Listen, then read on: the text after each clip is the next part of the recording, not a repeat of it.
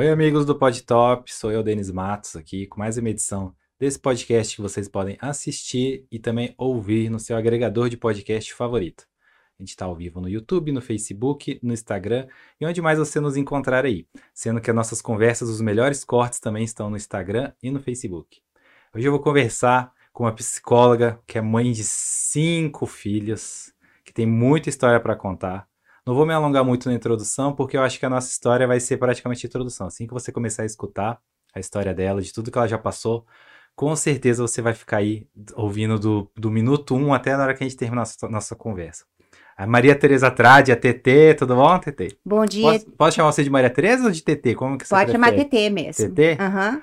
A gente estava conversando sobre você é psicóloga e é mãe de cinco filhos, né? Como é que é ser psicóloga, mãe, uma mãe psicóloga? Você fica muito toda hora ali, fico pensando como é que é, toda hora uma coisa faz aqui, fala, ah, você fez isso por causa disso, disso. Como é? Que nada, Denis. Ah. Ixi, isso aí é muito tranquilo, é. né? A gente costuma dizer que em casa de ferreiro, espeto de pau, mas não é bem assim, né? É, a maternidade sempre foi é, muito latente, assim, em mim. Eu sempre tive muita vontade de ser mãe. É, na época que eu era estudante, uma vez, a professora perguntou na, em sala de aula: Fulano, o que, que você quer ser quando crescer? Ah, eu quero ser engenheiro. E você? Eu quero ser médico. E você, TT, o que, que você quer ser? Eu falei: eu quero ser mãe. então, é, essa vocação para ser mãe sempre foi muito forte dentro de mim. E aí a psicologia veio depois, já na fase adulta, né, na hora de escolher de fato a minha profissão. Eu já tinha passado por vários outros cursos, não tinha gostado de nenhum, não me identificava com nenhum. O que, que você já fez? Eu comecei fazendo direito. Aham. É, na época, meu pai era deputado federal. Eu fiz, comecei fazendo na UNB, em Brasília. E logo em seguida eu conheci é, o meu primeiro marido, né? Que é o pai dos meus três filhos mais velhos, onde eu tive um casamento de 16 anos. E ali eu namorei ele pouco tempo, dois, três meses, já nos, nos casamos. E aí eu parei de fazer a faculdade para ter o bebê. Mas você gostava do direito? Sim, mais ou menos, não, não me identificava tanto. Que, para quem não identificou, ela é irmã de quantos advogados? Quatro? Sim, é de três, três advogados. advogados uhum. e filha de advogados. Isso, exatamente. Ah. E, e, assim, meu pai sempre falava: você tem que fazer direito, porque você já tem a, a família toda a maioria são advogados, já tem o escritório pronto. E eu falava, mas não é bem isso que eu quero. Hum. Só que eu me identificava muito com as aulas de psicologia, dos cursos que eu fiz. Eu comecei fazendo direito, depois eu fui para comunicação social. Ah, é? Uhum, fiz alguns meses. É, fiz Ah, artes foi. cênicas Hum. em Brasília também, comecei. É, fiz, passei por enfermagem. Depois, quando eu fui morar em Campinas, eu fui casada com um médico, ele era, na época, estava fazendo residência na Unicamp. Eu falei, ah, eu vou fazer enfer- enfermagem. Fiz vestibular, passei, e todos esses cursos eu começava, dois, três meses, falava, não é isso que eu quero. Uhum. Só que quando eu tinha aula de psicologia desses cursos, eu me identificava muito.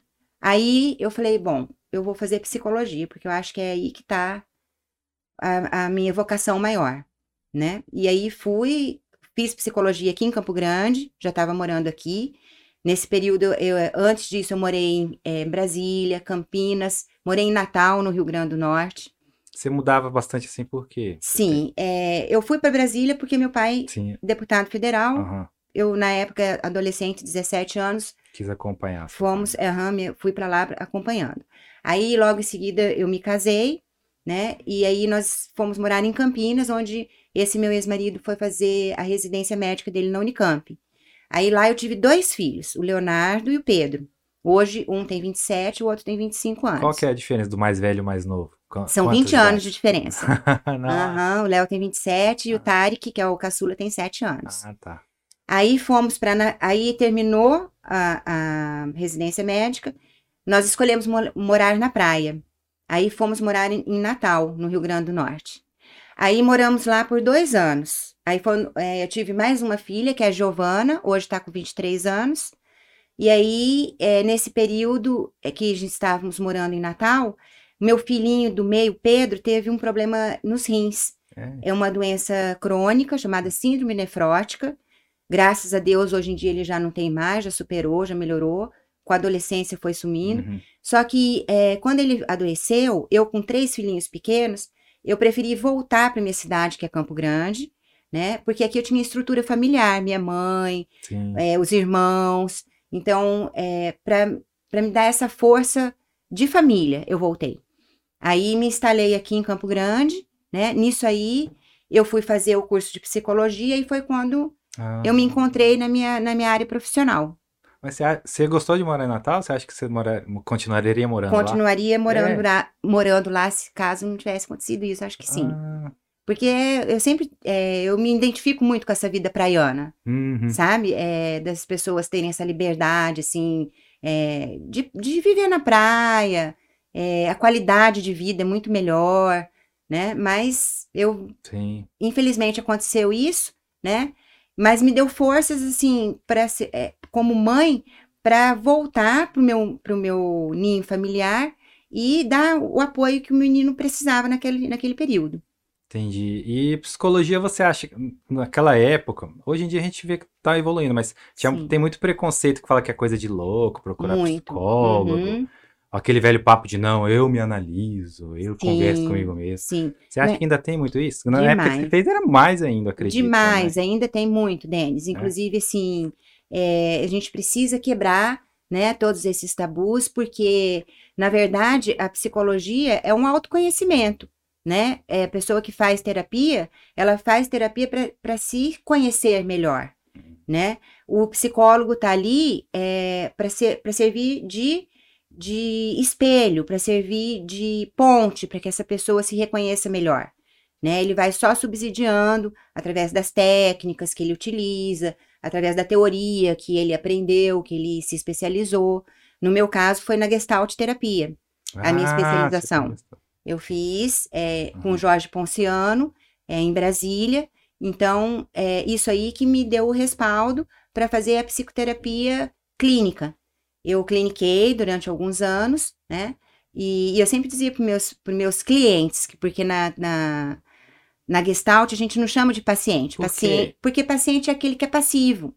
Hum. Sabe? A gente acredita que, que a pessoa que está que, que tá fazendo terapia, ela não tem que ser passiva. Ela é agente transformadora da uhum. própria vida, né? Ela é protagonista. Então, a gente é, chama de cliente na, na, na Gestalt. Então, eu sempre expliquei isso para meus clientes, que a, a, o autoconhecimento dele próprio estava é, ali, nas mãos dele. Eu estava ali só mesmo para subsidiar isso aí. E contem, assim, é, quando eu era mais novo eu também pensava essas coisas, mas depois que eu comecei a fazer terapia, eu, Sim, aí você eu vai vendo. respeito, entre aspas, todo mundo. Falar Isso, exatamente. Aí você vai percebendo o quanto que isso é importante. E aí depende de cada um, né? O período do, da terapia, tem gente que fica durante anos e não tem problema. Isso não quer dizer que a pessoa é desequilibrada, nem maluca. Pelo muito pelo contrário, exatamente. Ali ela vai se, se conhecendo e vai se autoajustando. Tem uma amiga minha que fala que ela não começa a namorar ninguém se não ele não não uhum. vai pra uhum. terapia, se não for ela mesma oferece. Fala, eu até pago os primeiros meses se você quiser ir. Isso é muito importante. Né? É muito importante. Ali você vai aprendendo muita coisa, né, no seu dia a dia. Eu, a minha terapia sempre ela foi trabalhada no aqui e agora, hum. né? É, a gente busca é, as resoluções é, do, do, das, das, suas, das suas angústias, dos seus medos. A gente procura entender no seu passado e também nas, nas questões do seu futuro, porque as pessoas trazem muito isso. Mas vai constelação? Constelação não. Não, ah. não, mas sempre trabalhando o aqui e agora. É, eu acho muito interessante a, a, constelação, mas eu não tenho um estudo aprofundado Sim. nisso.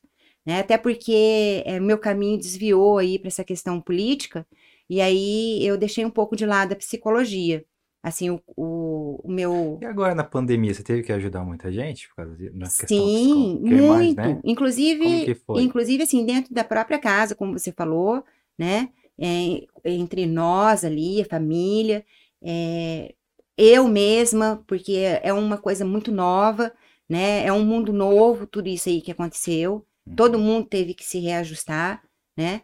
E, e dentro da psicologia, principalmente porque é, muitas pessoas é, começaram a ter transtornos que antes não eram é, tão perceptíveis porque estava no dia a dia, hum. trabalho, correria, mas assim algumas pessoas desenvolveram transtorno de ansiedade generalizada, né, depressão, é, entre outros transtornos aí bipolar que as pessoas começaram a se reconhecerem assim nesses, transtor nesses transtornos devido ao fechamento dentro de casa, né? Que é uma coisa muito agressiva, eu acho. Sim, pra, pra mente, né? Sim, tá demais, muito... demais. Por mais que tenha gente que consiga produzir, que tá ali todo, mas acho que para outras pessoas é, é, é o um isolamento, né? mesmo, né? O isolamento social é, é complicado. E ainda mais assim, em, em pessoas que estavam vivendo dentro de casa, por exemplo, casais, né? Que Você se isolaram. Que aumentou muito a violência por causa disso? Sim, com certeza nós temos números que uhum. falam sobre isso, né? Que realmente aumentou, porém ficou muito velado. Por... Mas por que será? Será que tem casal que não se aguenta, assim, que é o trabalho que a. Não só isso. Estão junto. vários fatores, ah. né? Acho que além disso, também a questão assim que muitos passaram, a economia diminuiu, hum. o salário diminuiu, então as pessoas começaram a ficar mais tensas, né? Com isso daí. Então, é, eu costumo dizer que o ser humano ele é biopsico sócio-espiritual. Ah. A gente tem que enxergar o ser humano em todos esses âmbitos da vida dele. Né? Ele é uma totalidade disso tudo, ele não é visto sozinho. Então, uhum. todos esses fatores vão influenciar no seu comportamento, né? E aí acontece uma pandemia. Você tem que se isolar, né? Muitas vezes você tem que se isolar dentro da sua casa com, com as pessoas que você estava ali convivendo, só que não era 24 horas por dia. Aí começa a vir um monte de preocupações, é, o salário que diminuiu, é, a falta de, é, do, da vida social, é, do, da conversa no, no, no, trabalho. São vários fatores. Aí isso aí começa a gerar ansiedade, a pessoa fica mais nervosa, né? E vai jogar isso aí em cima de quem? Daquelas pessoas que elas estão hum. que tá convivendo ali dentro de casa, né?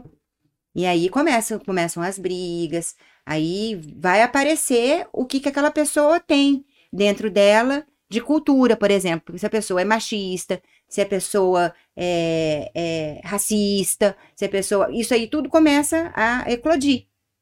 Explode Explode mesmo, mesmo uhum. né?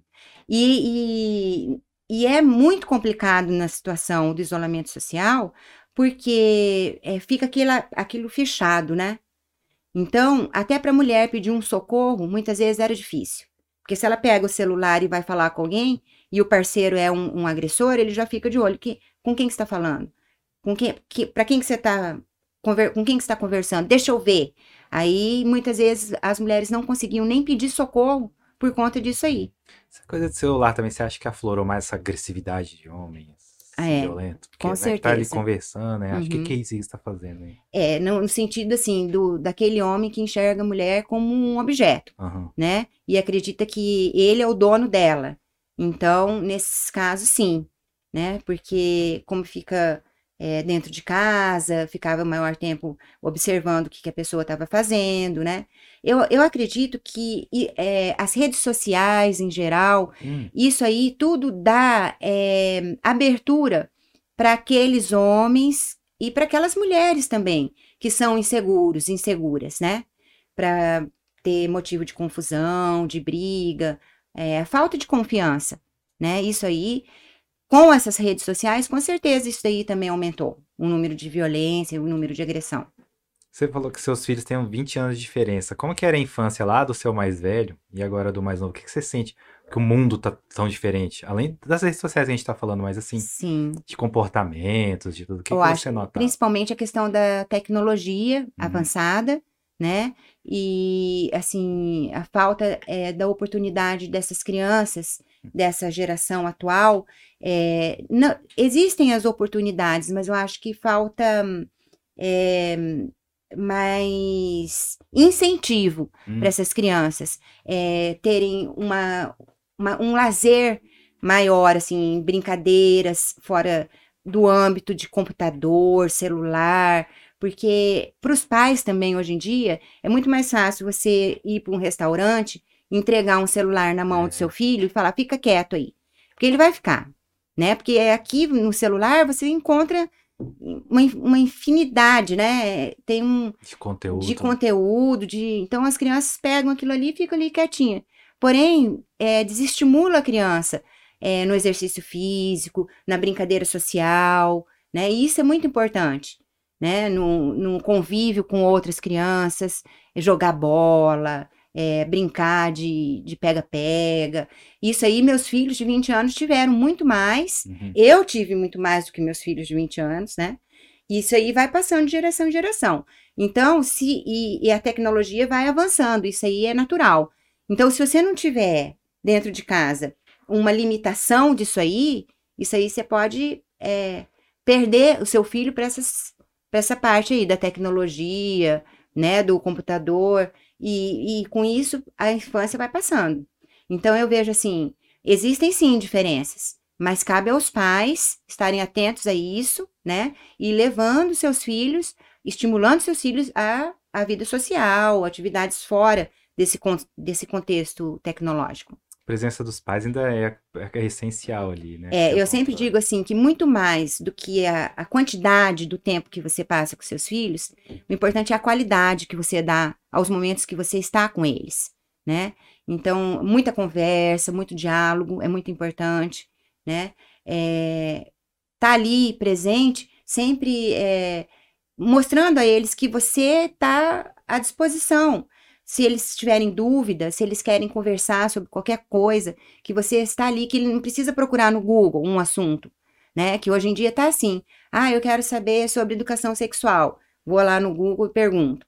Não é assim, né? Uhum. É, você, o, o Google é importante também, óbvio que é importante, é necessário, mas você ter essa, esse bate-papo, essa conversa com os pais, com os irmãos, nossa, isso aí não tem preço. Porque entra em contato com muita gente também pelo celular. Às vezes você não sabe quem seu filho está conversando. Sim, daí né? a importância também quem dos tá pais conhecendo. estarem sempre, né? É, confia, mas verifica, né? Vê se, se tá tudo bem. Você vê assim como mais benéfico meio duvidoso esse jeito de conhecer pessoas hoje que é tão fácil? Por exemplo, quando você era ali adolescente, que tinha outro jeito de conhecer. É, é, é muito você acha que é, é bom que a gente pode conhecer gente lá na Suécia, mas também ao mesmo tempo começa a ficar muito perigoso? Sim, eu acho que tudo tem que ter uma dosagem, né? E, e nada assim que seja muito é, é, confiante, porque no, isso no celular.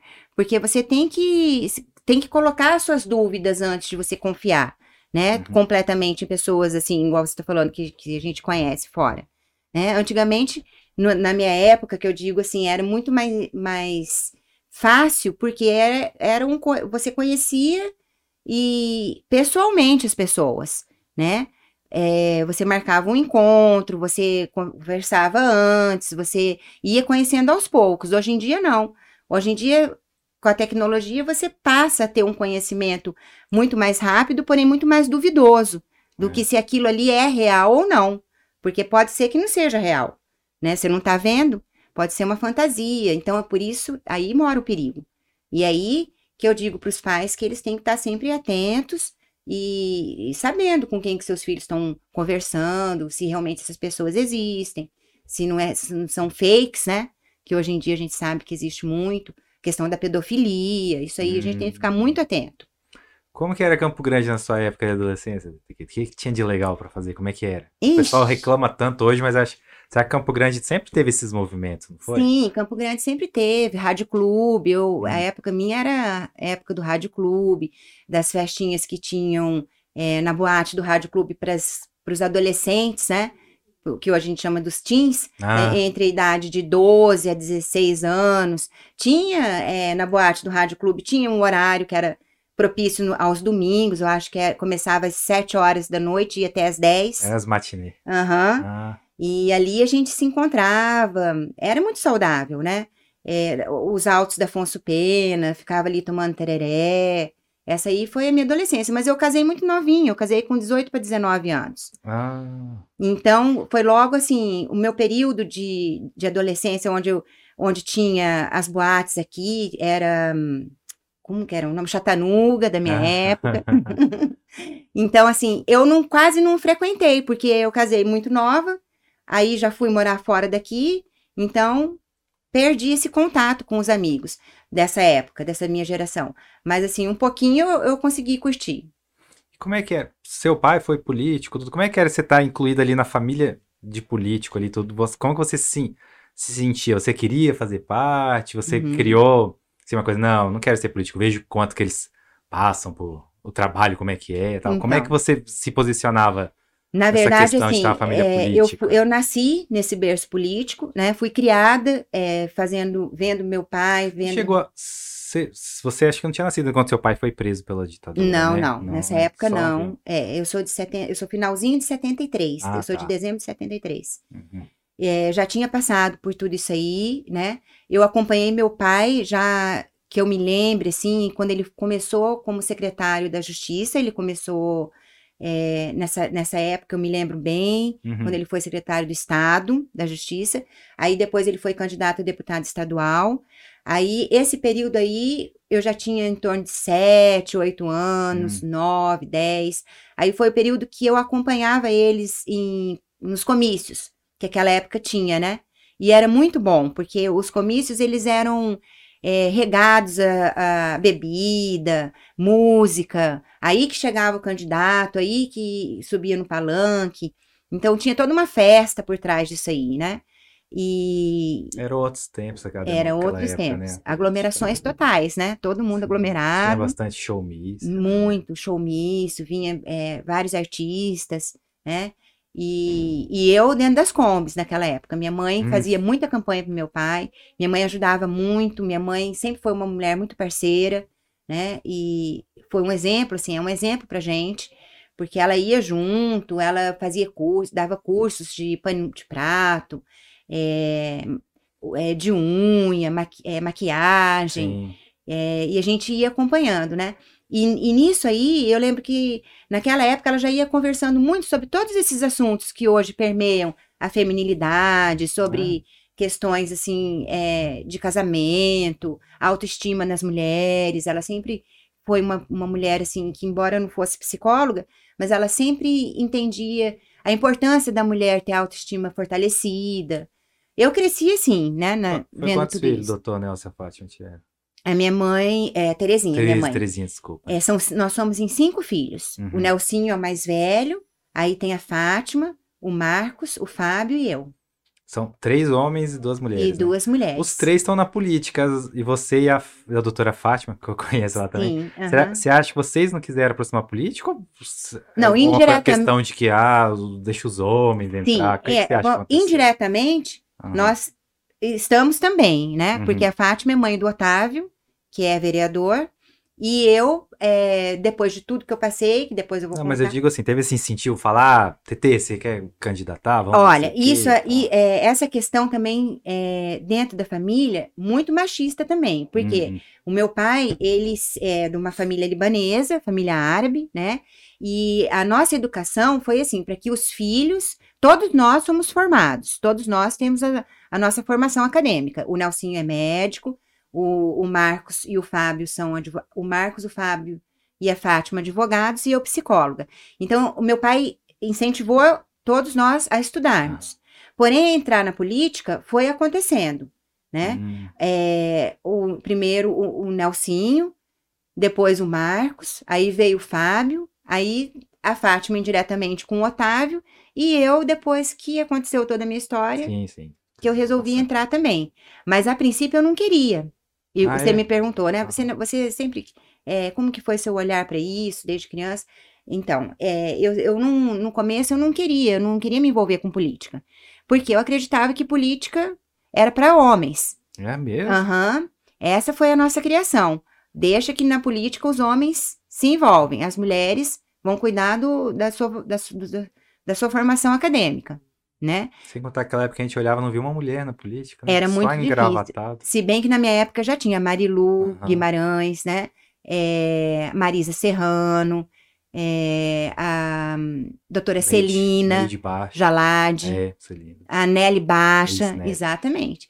Só que assim, Mas no universo de, né, 30 deputados. Pois é, e meu pai muito seleção. machista, a Marilene Coimbra também na minha época. Só que meu pai sempre foi muito machista. Ele dizia: não, aqui na minha casa, vocês não têm que entrar, vocês vão ajudar só nos bastidores. Nos Hum, bastidores sempre nós ajudamos. Minha irmã, a Fátima, sempre foi envolvida, sempre ajudou muito. Minha mãe também, como eu te falei. E eu, na época, casei muito novinha, fui embora daqui e fiquei longe do cenário político deles. Aí, quando eu voltei, que, algum, que eu tive na minha vida, que aconteceu comigo, a violência, né? Uhum. Aí, isso aí que me, me abriu o horizonte, assim, a perspectiva para entrar na política. Parece que agora a gente está vivendo um momento que é também mais. Tudo mais. Tá mais aberto, né? Tô mais consciente também, eu acho também. Sim. Tinha muito preconceito. Eu também trabalhei com política há muito tempo, assim, eu costumava ver eleitor, eleitora falando, né? Não votar em mulher, e mulher não sei o quê. Pois é, é isso que eu sempre digo. Embora eh, nós sejamos a maioria, que somos eh, aproximadamente 52% eh, das mulheres eh, que dos votos femininos, ainda assim elegemos muito mais homens do que mulheres, né? Justamente por essa visão, né, de que, que a política não é lugar para mulher, né? E na verdade não existe isso, a gente tem que desconstruir esse pensamento. É lugar, sim. Inclusive, é, também é um dos lugares para as mulheres, porque é ali que nós vamos é, conquistar ainda mais os nossos direitos. O que, que você achou dessa experiência que você foi candidata em 2018? Que tava, muito, tava um cenário muito. O que, Uhum. que, que você achou?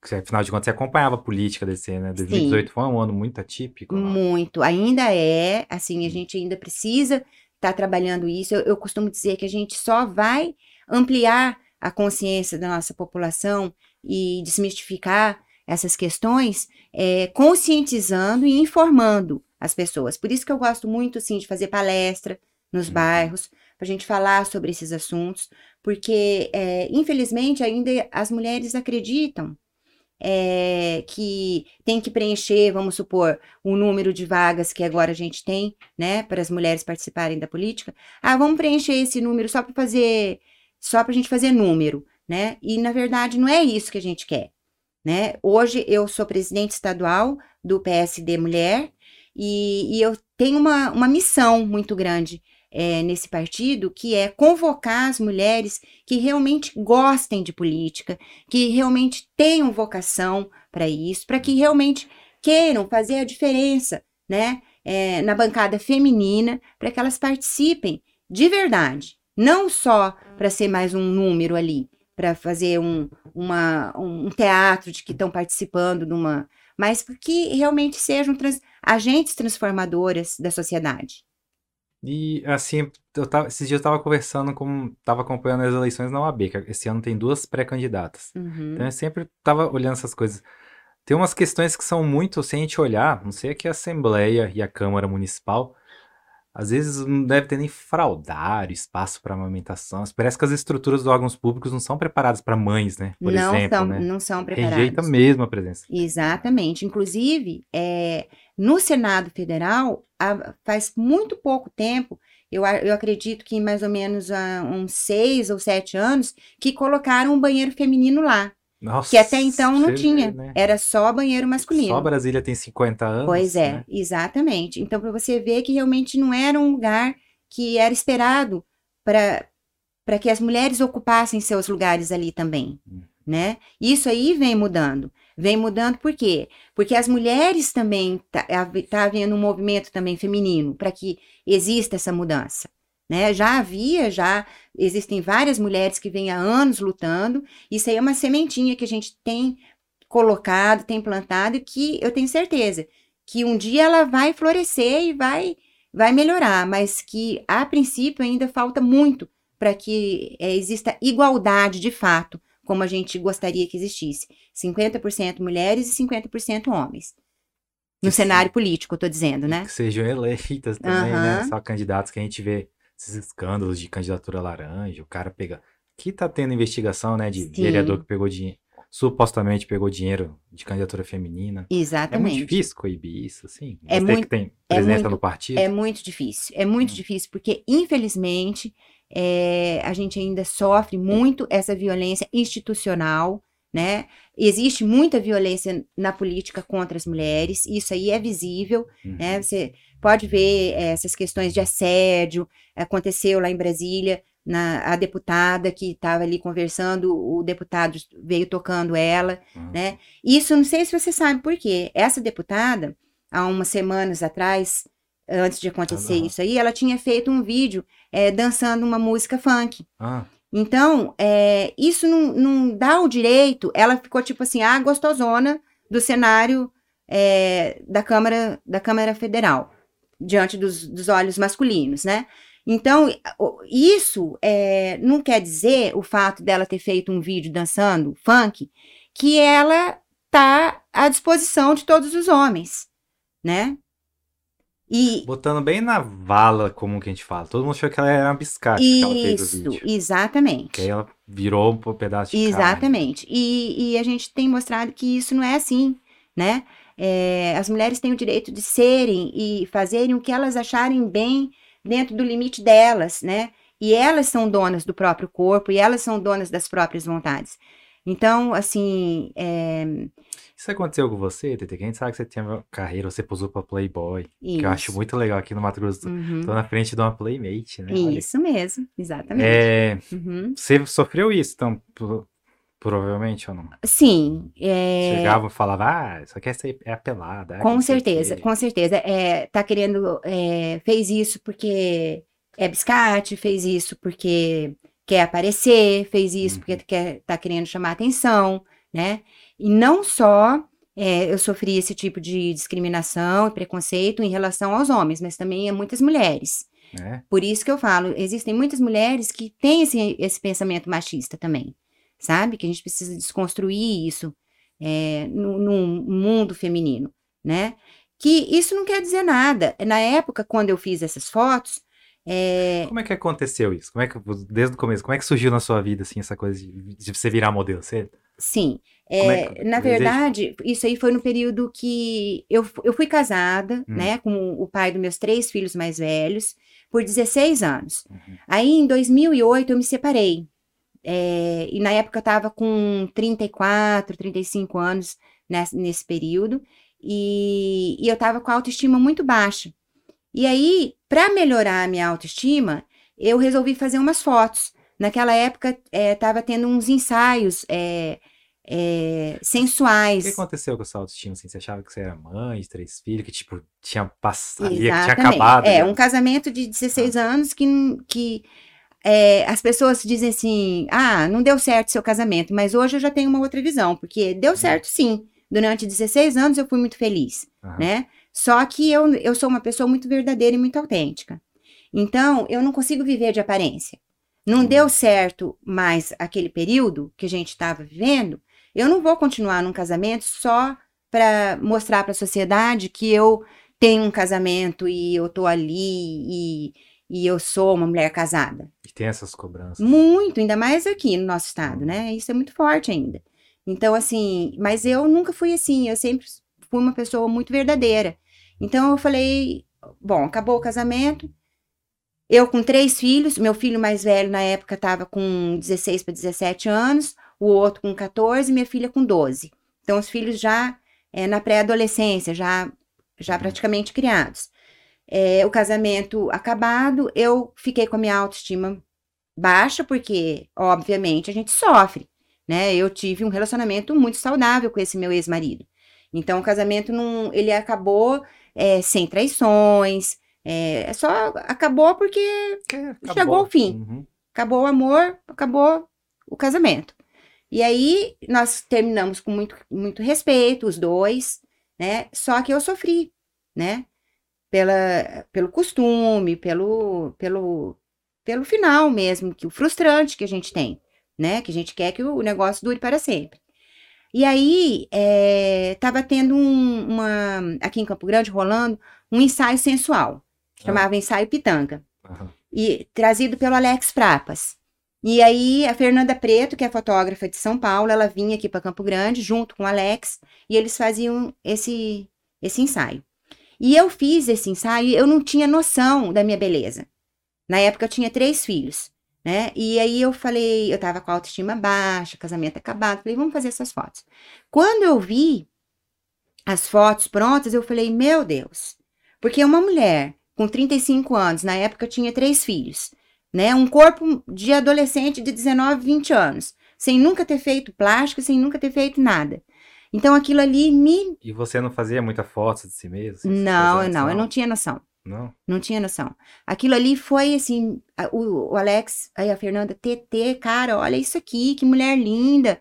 E aquilo ali me deu força é, para começar a divulgar essas fotos, porque hum. eu falei, eu vou mostrar para a sociedade que existem mulheres que têm a minha idade, na época eu com 36 anos, com três filhos e com um corpo lindo e maravilhoso. Então eu vou mostrar. Não tinha Facebook, não tinha Instagram, na época era a rede social era o Orkut. Eu comecei a divulgar essas fotos e comecei a ter likes e, e, uhum. e as pessoas começaram a gostar e todo mundo falando. E aquilo ali foi me fortalecendo, foi me fortalecendo. E aí eu continuei fazendo essas fotos. Até que a Fernanda, ela, que é essa, essa fotógrafa de São Paulo, ela tem acesso lá às, às revistas masculinas. E ela mostrou uma das minhas fotos para uma editora da revista Status. Hum. E essa editora entrou em contato comigo e falou: TT, você não tem interesse de fazer uma revista masculina e tal? Eu falei: Eu tenho. Você nem pensou nada. Não Aceitou. pensei, aham, e dona da minha própria vida, já, né? Uma mulher com 36 anos, eu falei, eu vou fazer. E daí eu fiz as primeiras fotos, eu fiz para a revista Status. E foi aquele, não avisei ninguém, não avisei os irmãos, não avisei a família, fui para São Paulo. As suas primeiras fotos já tinham gerado algum tipo de assédio, positivo ou negativo antes, assim? Ou as pessoas também, os homens ficavam intimidados? Os, hom os homens é, tinham, é, gostavam, curtiam e respeitaram, sabe? Algumas mulheres começaram a questionar. As críticas vinham Sim, muito de mulheres. muito mais de mulheres. Uhum. Tipo assim, nossa, olha aí, uma mulher mãe de três filhos, é, como que os filhos não, não vão, é, como os amiguinhos vão fazer chacota na escola. Nossa, eles iam na parte mais preciosa. Isso, exatamente. Pra é, machucar mesmo. Pra machucar, né? E eu falava, e eu sempre tive uma abertura muito grande de diálogo com meus filhos. E eles, o que, que eles acharam? Então, no começo, eles ficavam meio, eles ficaram meio assim, meio tensos com a situação, né? Mas eu sempre falei para eles, uhum. gente, vocês têm uma mãe que o fato de eu estar tá fazendo essas fotos não quer dizer que eu seja biscate, nem que eu seja, nem que eu queira é, atrair homens para mim. Não é isso. Eu faço essas fotos para mostrar para a sociedade que existem mulheres que têm filhos e que são bonitas nessa idade. E que isso aí não quer dizer nada. Que tá fazendo o que quer. Né? É, isso aí é, não quer dizer é, num, uma vulgaridade, entende? Muito pelo contrário, eu via muito mais assim pelo lado artístico, porque eu tenho esse lado artístico também. Tanto é que eu tenho dois filhos hoje que são músicos, né? Hum. Eles têm uma banda, os alquimistas. Então, assim, é, puxaram também essa, essa questão minha. E hoje, olhando assim para trás, quando eu fiz as fotos na época da Playboy, da Status, os, alguns amigos que, na verdade, não são amigos, Fizeram até algumas brincadeirinhas ridiculariz ridicularizando. Tipo ah, sua mãe é gostosa. Ah. Tipo assim, nossa, que mulher é, que, que gata e não sei o quê. Os amigos de verdade deles não, não viram por esse lado, né? Falam, nossa, que linda sua mãe. É, já tem um olhar diferente, sem fazer essas brincadeiras, né? Que a gente chama de. É, essas brincadeiras. E é muito legal quando você, você fica aquele mês ali, você sendo a estrela da, da Playboy. É legal, dá uma. Dá, vai lá em cima, muito, muito. Né? E aí todo mundo começa a também se encantar, porque quando você mostra que você não tá ligando para esse lado é, das críticas, que você tá acima disso daí, uma mulher, vamos dizer, à frente do tempo, uma mulher que está mostrando outras qualidades, é, essas, é, você começa a se fortalecer. Entende? Uhum. E essas bobagens que os outros acham, é, esses preconceitos, essas discriminações, é, você começa a não dar importância. E isso aí deixa as pessoas mais piradas ainda, né? Você falou que quando saiu da revista Status, quem uhum. recebeu primeiro, como é que foi essa história aqui? Então, da revista Status, eu não avisei ninguém, eu fui para São Paulo, fiz as uhum. fotos, ficaram lindas, maravilhosas, aí começaram a somente quem recebeu as primeiras. Era nu mesmo era só, era nu, como é que era? Era um, é um, é uma revista é sensual. Frontal? É, ah, sensual. Só. É, é, porém, todas as minhas fotos, em nenhuma, é, já tinha isso nas cláusulas hum. é, dos contratos que eu assinei, é, não, não aparecia a parte... No é, frontal, né? É, do, no frontal, a parte íntima da frente, só atrás. Isso aí eu fiz em todos os contratos, justamente porque eu tenho filhos homens, né? E aí, para não ter essa vulgaridade também, porque eu acredito assim, não precisava mostrar, né? É uhum. só o, o que eu queria mostrar são as curvas, A né? sensualidade. A sensualidade, exatamente. A, a sensualidade aflorada sem ter a vulgaridade. Ah, foi bom que você teve esse controle também no seu Sim. contrato, sempre, né? Sempre, Era- porque, né, eu sempre Era preservei o isso. fotógrafo que chegava, ah, assim, vamos fazer assim, assim, assim. Isso, exatamente. Sempre preservei muito isso. E aí, qual- e como você me perguntou, como que chegou aqui, né? Quem viu da família primeiro foi o meu sobrinho Otávio, porque ele era assinante da revista Status. e aí chegou a revista, ele foi todo alegrinho olhar, Hum. e aí disse que ele tava folheando assim, e ele, cara, que mulher linda! Opa, mas como assim? Diz que ele parou, sabe? Travou tudo. É a minha madrinha, eu sou madrinha do Otávio, Aham. de batismo. Meu Deus, Ah, aí ele já mandou Ele mensagem tava pra mim. lendo, lendo lá no, no momento íntimo dele. Uhum, exatamente. Diz que ele travou. Ele falou, cara, o que, que é isso? É a minha madrinha. Aí ele já mandou Ô, mensagem. vereador, vem contar a história depois pra gente que chama ele também. Tá Aham. convidado pra ele também vir conversar. É, Ele aí ele que passou pra família toda. falou, Aí "Olha ele aqui." viu aquilo e falou, cara, eu vou ligar pra Tets. Ele me chama de. Tets. Aí já me ligou, mandou mensagem. Cara, o que, que é isso? Cara, você tá muito linda, não sei o Aham. quê. Aí já começou a confusão. Hum, Aí já mostrou pra mãe dele, a mãe dele já falou: Meu Deus, é. Agora lascou. Aí já foi pro Nelsinho, já foi pro Marcos, já foi pro Fábio. Marcos desesperou, Ah, por quê? desesperou, queria comprar todas as revistas da cidade pra não aparecer em lugar nenhum. Não sei nem se chegou a comprar. Eu sei que essa Não, eu revista. comprei uma, tá Ah, na tá? é. Ah, que Ele não bacana. conseguiu comprar, não. Então, então é isso aí. Ah, E eu sei, mas eu sei que ele desesperou. E aí vieram me perguntar, mas por que que você fez isso, Tetê? E eu expliquei, eu falei, cara, eu sou dono da minha vida, eu faço o que eu quero, né? E eu não vejo maldade em fazer isso. foi aquela cena assim do almoço de domingo, assim, todo mundo conversando. É, no começo ficou assim uma questão, eles, eles ficou aquele burburinho, mas ninguém chegou em mim. Hum, Nunca, eh, nenhum deles chegou em mim e falou, por que que você fez isso? aham. né? É, o Nelsinho chegou a questionar depois, quando eu fui convidada para Playboy, Ah, porque na época o Nelsinho era, era prefeito, né, aqui na cidade.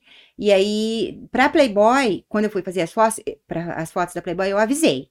hum. Porque da status eu não avisei ninguém, eu fiz no supetão. Ele peguei eles no SUS. Mas na Playboy eu falei, olha, é, a Playboy me procurou e eu vou fazer essas fotos, eu tô avisando vocês, vai ser um ensaio aqui no estado, nós vamos fazer em bonito. E, e vai ser uma coisa bacana. E aí o Nelsinho brincou comigo e falou, cara, vai mesmo e faz. É, porque você é bonita, né? E eu não vejo maldade também nisso daí. Então, se você tem para mostrar e você vê isso como um lado artístico, então quem sou eu para falar alguma coisa para você, Sei. né? E como é que foi? é, E quando você fez aí, como é que foi depois a. A Ficou, repercussão. ficou o ano inteiro. Como é, como é que é? É, foi a repercussão Porque foi, aqui no nosso estado a gente sabe que, né? tem- Uhum. a gente sabe que é machista, Foi, pessoal a é mais reper- cabeça a fechada. repercussão como é assim teve um lado positivo, Aham. né, que fortaleceu esse lado feminino, e inclusive em muitas outras mulheres, muitas outras mulheres começaram a fazer ensaio sensual. Isso aí eu fiquei sabendo depois, amigas minhas também postando foto. Então, eh, deu uma mexida assim em quem Uhum. tem uma cabeça mais aberta, quem tem esse tipo de pensamento. Porém, eh, eu tive, passei por, por um processo também eh, de sofrimento discriminatório, é preconceituoso. Eu entrei com ação, é, Hum. várias pessoas é, nas, nas minhas fotos começaram a colocar, a comentar, comentários absurdos. Teve um que colocou digna de ser estuprável. Esse cara eu É? processei, aham, sim. Nossa. É, eu fui atrás, sabe? E é, várias pessoas foram, foram processadas, é, chegou a fazer. Nós tivemos audiência, e aí é, tiveram que. Na rede social que eu escrevi. é, né? na Aham. rede social. Tiveram que pagar é, indenização, só que eu reverti essa, essa indenização é, na época para a CC. É, tipo assim, eu tinha que pagar durante seis meses um salário mínimo. Aí vai para a ACC. Pensei assim que tinha muita gente que também que ligava o fato de você ser irmão de político, também Isso. fa- fazia também, ficava fazendo brincadeira, Exatamente. ofensa, E todas essas pessoas que passaram por que eu processei é, pediram desculpa, né? Hum. Reconheceram o seu erro e, e o negócio parou por ali. Mas foi difícil, Denis, não foi fácil, não. A gente sofre sim. É, na, na sociedade também, né? Ainda mais uma mulher é, bonita, solteira, né? as outras mulheres é, ficam também com medo, com receio, com achando assim, tipo, ah, olha aí, meu marido tá com a revista da Tetrad, toda hora o cara vai pro banheiro e leva a revista. Isso aí eu escutava muito. Sério? Sabe? Muito. Nossa, a gente acha que isso é meio lento, uhum. né? Assim, uhum. piada. Sim, mas existe. Acontece. É. E aí as mulheres viravam a cara para mim, eu ia no salão, chegava no salão, todo mundo ficava com a cara feia. Eu sofri isso, né? Mas assim, isso aí foi passando. Porque eu acho que as próprias mulheres também vão evoluindo, né? Não podem ficar nesse tipo de Mas, pensamento. No modo geral, fazer foto nua, uhum. ser livre ali, fez bem para você? Demais, demais. E assim, é, me deu mais. Você a, se descobriu? Me deu mais com autoconfiança, uhum. sabe? Isso daí. Me deu mais segurança, com certeza, né? E, e principalmente, assim, hoje em dia, é, eu digo assim, uma mulher que tem coragem de tirar a roupa e se expor, ela tem coragem de, de qualquer outra coisa, né? A gente não tem medo, a gente não tem insegurança. Então, é assim, foi muito válido, muito mais pro lado positivo do que negativo. Isso acho que também se deve até a esse medo, essas travas uhum. sobre conhecimento sexual, sobre desejo, essas coisas, as pessoas estão muito, são, né? Sim. Parece que a gente tá regredindo nisso, né? Demais. Ah, um jeito agora, de novo, uhum. querem tirar até educação sexual de coisa, né? Isso, isso, exatamente. E eu costumo dizer, e, e sem padronizações hum. é, de, de estereótipos de corpo, né? Então, não é porque eu sou magrinha, miudinha, é, que a gente tem que ter essa autossegurança, né? Cada um tem, cada mulher, cada pessoa tem a sua beleza própria. E, tipo assim, se uma gordinha se sentir à vontade de fazer umas fotos dessa, eu não vejo é, motivo para não fazer, né? Se vai melhorar também a autoestima dela. Então, eu, eu super indico para quem para quem quer se, se auto-perceber, né? Uma percepção visual, assim, vista de, de uma outra forma. No ano que isso tudo aconteceu, que foi tão, foi legal para sua carreira, tudo, foi quando aconteceu um episódio bem dra dramático também, que foi a questão da violência doméstica que você sofreu. Isso, tipo, acabou. Hum, como é que foi? Misturou emoção? Acabou que mexeu com a sua vida? Como é que foi? Como é que aconteceu tudo? Você assim? vê, né, que é, to, é toda uma construção, né, é todo um, um, caminho de vida, que, que tá todo super ligado, o meu, eu, eu costumo dizer assim... Sua que trajetória? O, é, que o meu grande sonho, assim, um dia, ainda quero viver muita coisa e vou viver, né, mas assim, quando eu já não tiver muita mais perspectiva de, de vida, eu quero escrever um livro, porque é tudo assim certinho. Depois que eu fiz essas fotos, que eu passei por tudo isso, isso me fortaleceu enquanto mulher.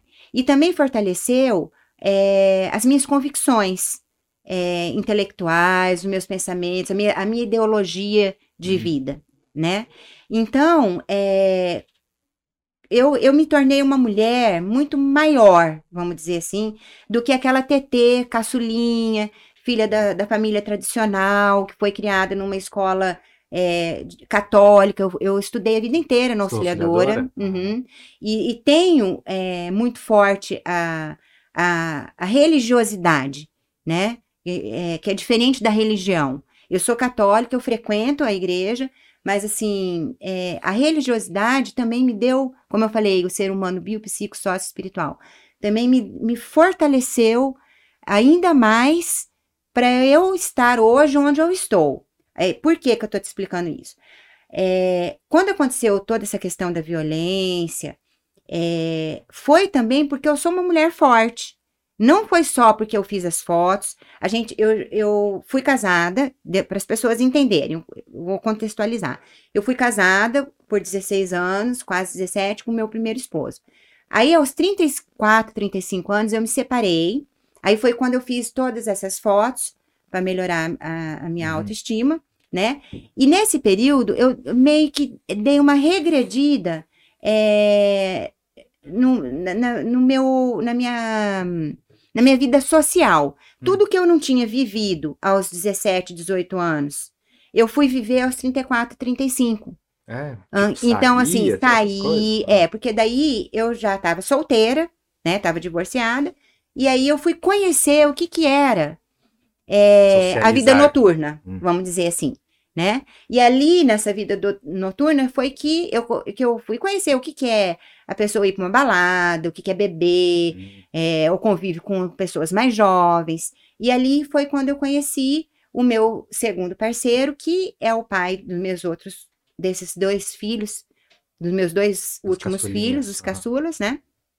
E que foi aonde eu tive um relacionamento abusivo né? Ali eu conheci o que, que era um relacionamento abusivo, é, que, que não, eu confundia não com. Não foi a agressão que culminou, já era um relacionamento abusivo. Hoje em dia você consegue oh, ver Sim, isso, né? já era. Uhum. Né? Porque nós começamos é, sem ter um relacionamento, é, a gente não tinha um, um, compromisso um com o outro, Sei.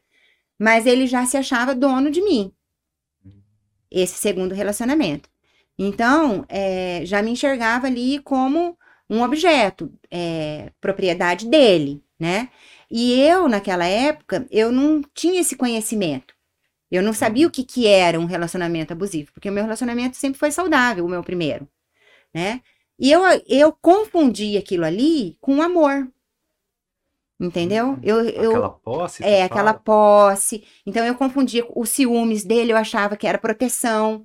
Porque o, o, o relacionamento abusivo, o agressor, ele vende uma, falta, uma falsa ideia para a mulher de que ele é protetor da mulher. Uhum. Né? Ele faz esse movimento, ele tira a mulher do convívio com as amigas, ele começa a falar que as amigas não valem nada, ele começa a colocar é, é, começa a colocar é, tipo assim Empecilho empecilhos, né? Aquela sua amiga não vale nada, aquela não presta, aquela é, ele traz você porque ele é manipulador para as mãos dele. Ele tira você do convívio da família. Ah, não precisa ir visitar o pai, não precisa visitar a mãe, vamos ficar aqui só nós dois.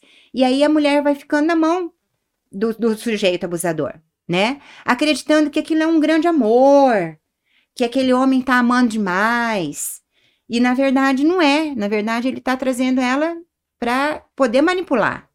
E aí ela vai se enfraquecendo emocionalmente né? Ela vai criando uma dependência emocional dessa pessoa, né? E, consequentemente, uma, uma dependência também financeira, porque muitas deixam de trabalhar, hum. param de, de, de produzir, entendeu? E vão ficando ali, e vão ficando ali. Você foi passando nesses ciclos todos? Eu fui passando por todos esses ciclos. Aí, é, tive meu primeiro filho, né? Uhum.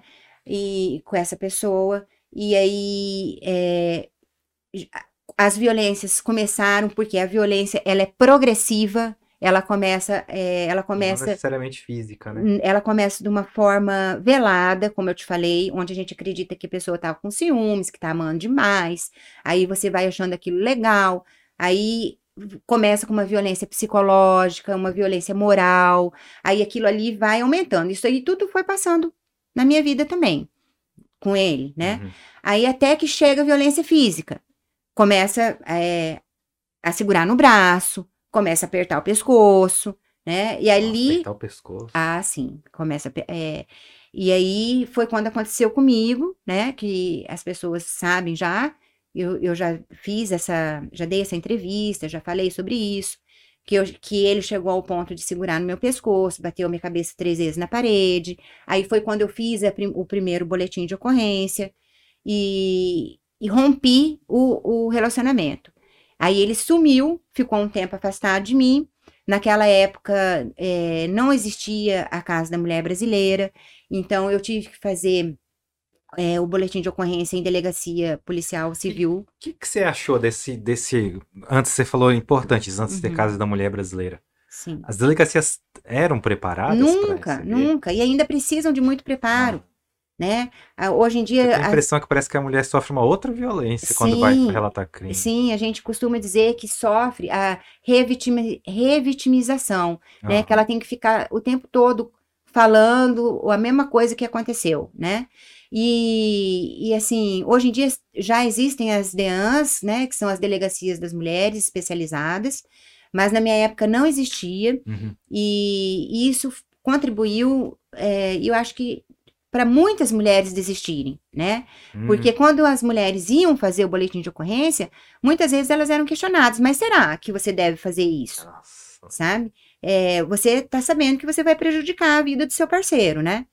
Você, você não vai voltar Muitas com ele? Atendimento até um. Né? Mesmo se for homem ou mulher, tem muitas vezes já vi casos que até a mulher Exato. policial também tá, é agressiva. Isso, exatamente. Por isso que a gente fala que é preciso ter uma capacitação, entendeu? É, ter uma padronização, isso aí a gente vai falar lá na frente. Mas, assim, é muito importante, importante que, que exista esse preparo Uhum. é, com esses profissionais que estão é, na porta de abertura, né, para essas mulheres que procuram. Tava falando que mesmo assim os homens ainda, ainda tem problema com relacionamento, pô, se sente intimidado, será? Então, porque exatamente isso. Os homens, eles têm uma dificuldade muito grande eh, de lidar com mulheres que são fortes. Fortes que eu digo assim, independentes emocionalmente, independentemente financeiramente, sabe? A independência financeira, eh, a independência emocional. Eles eh, chegam até mim justamente porque eles admiram por eu ser uma mulher Uhum. assim, né? E aí, com o passar do tempo, quando eles começam a se apaixonar, é, eles começam a me querer colocar dentro da caixinha deles, Dentro do pote. entendeu? Para você ver que ainda existe muito essa questão é, da cultura machista, né? E do homem inseguro, do homem que acredita que se ele der liberdade para a Acho mulher. que você falou a palavra-chave, o inseguro. né? Isso, Que exato. Essa insegurança que é o que mata, literalmente. né? Isso. Que essa insegurança, ela é muitas vezes aprendida, sabe? Pela cultura que, que a pessoa vive.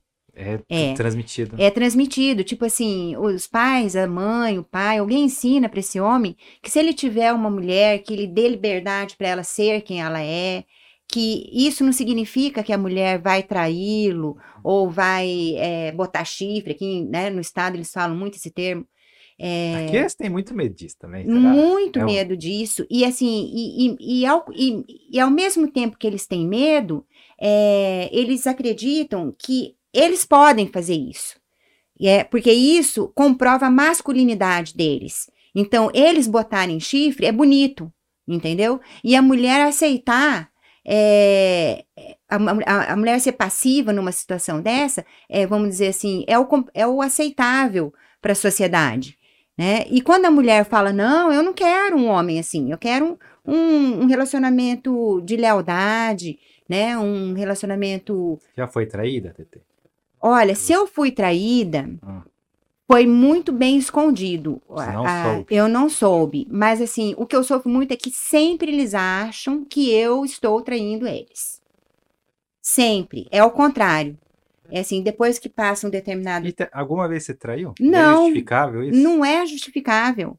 Simplesmente é assim, é o medo que eles têm dessa liberdade que eu tenho de ser quem eu sou, de, de chegar e abraçar, tipo, um colega de trabalho que eu chego lá no meu trabalho, oi, fulano, me dá um abraço, me dá um cheiro. Isso não quer dizer que eu quero dar pro cara, entendeu? Muito pelo contrário, é uma, é uma forma de carinho, é empatia. Eu sou uma pessoa assim. Aquela outra palavra que também volta e meia pipoca, mulher Uhum. dada. Isso, isso né? mesmo. Que é outra. Aham.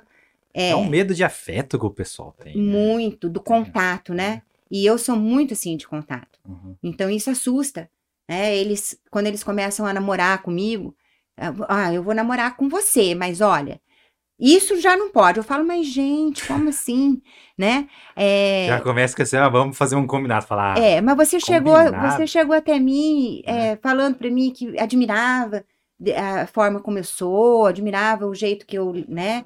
Essa liberdade que eu tenho de ser quem eu sou, de viver do jeito que eu quero. E agora você quer me colocar dentro da sua caixinha? Aí como é que você lida? Você já manda ir pastar Olha, logo Eu? Denis, eu sou psicóloga, né? Ah. Então, eu acredito sempre no potencial do ser humano de evolução. Uhum. É, cara, mas é difícil, viu? Porque eu tento fazer eles enxergarem que não é bem assim, né? Que eles precisam confiar, mas até hoje eu não encontrei um homem que realmente tivesse a coragem de me soltar e, e falar: tá bom, então vai e nós estamos juntos e, e eu confio em você. Até hoje eu não tive um relacionamento que o homem falasse pra mim: TT, nós vamos ficar bem assim, desse jeito que você é. E eu sei que eu, que eu posso confiar em você. Eles terminam. Ah, é? Eles têm medo, entendeu? Agora, por exemplo, vai, é, tá chegando a época da campanha, né? Aham. É, então, eu, eu, tá, eu estava namorando. O namorado questionava como é que vai ser a época da sua campanha. Você vai viajar pelo estado? É, e eu? Eu falo, é. Vai, filho. Você, se quiser, você vem comigo. Se você É. não quiser, né? Ah, mas eu não vou poder ficar andando com você. Então, você tem que confiar. Já é outro empecilho, vai a pessoa pensar, então não vou ser candidato, senão não vou Então, perder o namorado. É, e aí né? eles acham assim, bom, ela vai viajar pro interior, Hum. vai chegar lá, ela vai querer dar para um, vai querer dar para o outro, vai querer. E não é isso.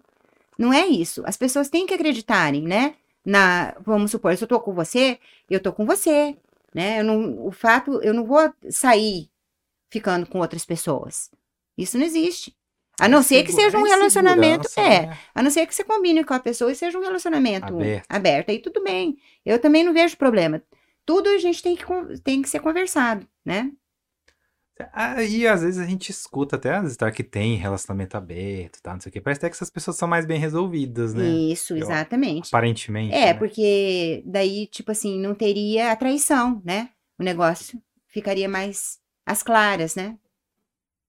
Mas, geralmente, será que é verdade aquela lenda também? Quem tem muito medo assim, de ciúme, de traição, tudo é porque tá fazendo as coisas aqui? Bom, é, pela psicologia, né? A gente Uhum. percebe que aquilo que você coloca no outro é aquilo que você tem dentro de você, né? Então, talvez esse é medo. Projeção, né? É, a projeção que a gente chama.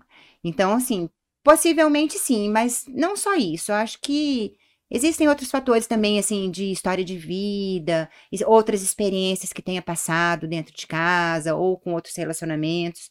Isso também faz com que a pessoa fique.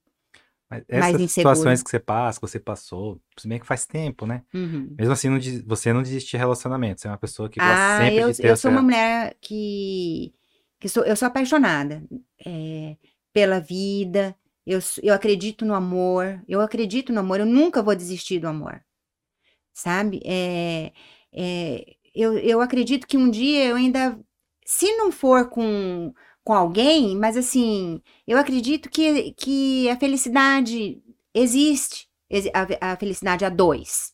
Ela Uhum. existe, ela pode, ela pode existir, né? É só você achar o seu parceiro certo. Eu ainda não achei o meu, né? Mas eu não vou desistir de procurar. E também, se não achar, eu acredito também que sozinha eu posso ser feliz. Quem disse que para você ser feliz você tem que ter alguém? Abriu a porta aí, André? Você fecha Né? aí pra nós? Às Bom. vezes a felicidade também tá no, no você ser só, não sei. Às vezes o caminho, né? Às vezes É. a gente pensa tanto no final. Mas que eu gosto muito de namorar. né? Eu sou muito namoradeira. Então, assim, é, eu gosto de estar abraçada, você, beijando, eu se gosto você de se interessa, você chega também, se aproxima, ou você tem daquela, também tem aquele conservadorismo? Eu chego. Os homens têm medo disso também? Eu chego. Se assustam? Como é que é? Eu não tenho, eu não tenho isso, não. Hum. Se eu tiver, assim, se eu tiver convicta e que a pessoa tá ali me olhando e eu tô olhando também, nós estamos, estamos, estamos nos entendendo nos olhares. Se o cara não chegar e eu tiver vontade, eu chego, não vejo problema nenhum. Não vejo problema nenhum. E eles gostam? Como é que é a recepção? é assim? Eles adoram. Mas eles adoram, mas é isso que eu digo. Aí eles ficam com o pé atrás. Porque eles falam, Hum, se ela é assim comigo, ela pode ser assim com outros também. Né? E vem segurança. Aí vem a insegurança. Por isso que eu falo pra você, que é muito difícil. Até hoje eu não achei um homem segurão que falasse, ah, essa aí eu dou conta dela. É, TT, você como psicóloga, você acha que as pessoas têm muito medo de falar de sexo? Tudo é tabu? Muito. A sociedade aqui. A gente tá falando Demais. desse nosso universo de Campo Uhum. Grande. E eu, Tudo muito é- pelo contrário, eu sempre tive muita facilidade, ô Denis, de falar sobre sexualidade. é, eu sempre tive uma abertura muito grande. A época que eu fazia psicologia, eu conversava muito com, minha- com as minhas colegas sobre Uhum. isso, sabe? E elas falavam assim para mim, TT, você tem que fazer especialização sexu- em sexualidade e trabalhar nessa área, porque você tem uma facilidade muito grande com isso, né? E aí eu não fiz especialização nessa área, Uhum. mas eu, eu procurei a Gestalt. A Gestalt, ela dá uma, uma amplitude é, de abordagem em todos os, em vários âmbitos, assim, do, do comportamento humano. Inclusive na sexualidade. Então, a gente, dentro da Gestalt, você pode trabalhar com massagem, é, com contato, é, você pode chorar durante a terapia, é, porque você é um, é, é um ser humano. Você não é só um terapeuta que está ali, né? Então, é, como ela dá essa, essa, ela, ela dá essa abertura, um leque de, de possibilidades, foi por isso que eu também me especializei, porque eu podia trabalhar com essas diversas áreas, sabe? Eu, eu nunca tive vergonha, eu nunca tive tabu, é, talvez pela minha criação, embora eu tenha sido uhum. é, tido uma educação católica rígida, né? Porque eu estudei no colégio das freiras, tudo. A minha mãe Mas sempre auxiliadora teve... nessa época tinha essas coisas que era bem de que essa coisa que a gente vê em filme, por exemplo, lembra de ah, tem que ficar quieto, isso aqui Mas é demais. É mesmo? Demais. É real. Tinha uma escada ah. lá na auxiliadora que a gente tinha mania de escorregar nela, no corrimão, Sim, assim. Descer, então, assim. Uh -huh, então as meninas subiam e pum, Aí era gostoso, porque a gente escorregava, ele era uma atrás da outra escorregando. Uhum. Até que as freiras descobriram e colocaram uns negócios assim, ó. É, tipo, tipo uns parafusos para ninguém mais escorregar ali. Então, e tipo assim, era pecado. Nossa, aquilo ali vocês estavam fazendo errado, não podia escorregar. Sim, porque falava. E, e, e tudo assim, muito malicioso, sabe? Hum. Que enquanto pra gente que éramos crianças, a gente não tinha essa malícia, mas na cabeça delas, né? Não, aquilo ali não podia. era que tava se. Isso. Masturbação, isso, coisa se assim, né? e tal. Exatamente. Oh. Exatamente. Essa repressão, essa coisa, assim. Uhum. No catolicismo, mas hoje em dia a gente vê muito em outras religiões também. Será que isso que faz também os casais não ter comunicação, por exemplo, ser casamento que seja totalmente reprimido? Às vezes o, homem não tem coragem de falar pra mulher do que gosta, a mulher não Sim. tem aquela conversa. Isso também gera um desalinhamento muito grande no relacionamento. Né? Gera. Não falar sexualmente como é que são compatíveis. Né? Sim, né? e só que eu digo sempre uma coisa. E eu trabalhava muito essa questão quando eu tinha meu, meu consultório que eu atendia mulheres, né? É, para você ter prazer, com o outro, você primeiro tem que ter prazer com você mesma. Uhum. Então, se você não se conhece, como que você vai ensinar o outro a te conhecer? Né? Então, começa daí. Então, existem muitas mulheres que, por exemplo, nunca se viram é, a parte íntima. Eu, eu falo, você já se olhou? Não, eu tenho até vergonha. Você já bateu uma foto da sua parte íntima e já viu como é que ela é? Não, TT, pelo amor de Deus, isso aí é pecado. Eu falo, mas gente, hum. Pelo amor de Deus. Olha, nós, é, nós, nós estamos é, no século XXI, você, você falando sobre vergonha da sua sexualidade, né? Então, muitas mulheres falavam assim para mim, cara, eu não consigo é, sentir orgasmo, não consigo gozar. Por que será que eu sou assim?